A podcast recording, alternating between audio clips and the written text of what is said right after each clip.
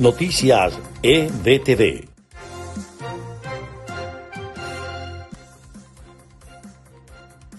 Este es el resumen de Noticias EBTV en podcast de este viernes 7 de mayo. Les estará acompañando en la narración María Gabriela Rondón. Comenzamos.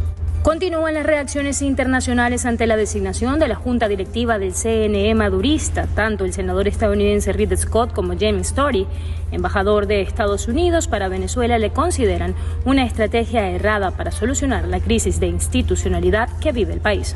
La Federación de Cámaras y Asociaciones de Comercio y Producción de Venezuela, Fede Cámaras, manifestó su apoyo ante la nueva designación de los nuevos rectores del Consejo Nacional Electoral nombrada por la ilegítima Asamblea Nacional, afín al régimen de Nicolás Maduro el pasado 4 de mayo. A través de un comunicado, la Federación de Empresarios Venezolanos dijo que la designación de las autoridades del Consejo Nacional Electoral es un paso importante en la difícil pero necesaria tarea de recuperar la confianza del voto y la garantía de los procesos electorales del país.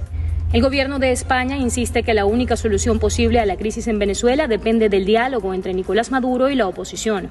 Por eso, está dispuesto a acompañar todos los esfuerzos que vayan en esta línea, así lo señalaron fuentes diplomáticas. La organización Human Rights Watch asegura que el origen de los desplazamientos forzados en la frontera entre Colombia y Venezuela en el estado Pure son producto de la disputa de dos grupos disidentes de la FARC. En notas de Estados Unidos, aunque la situación por el COVID-19 sigue siendo grave en este país, hay muestras de avances logrados con las masivas campañas de vacunación. Las autoridades sanitarias afirman que el país podría estar fuera de la pandemia en julio.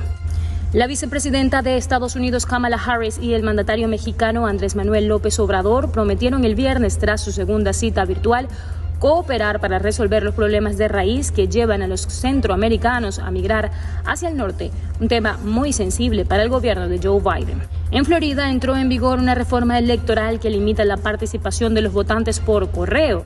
Esta modificación al sistema electoral estatal es impulsada por los republicanos también en otros estados. Ellos aún reclaman sin fundamento un presunto fraude en las elecciones presidenciales de 2020.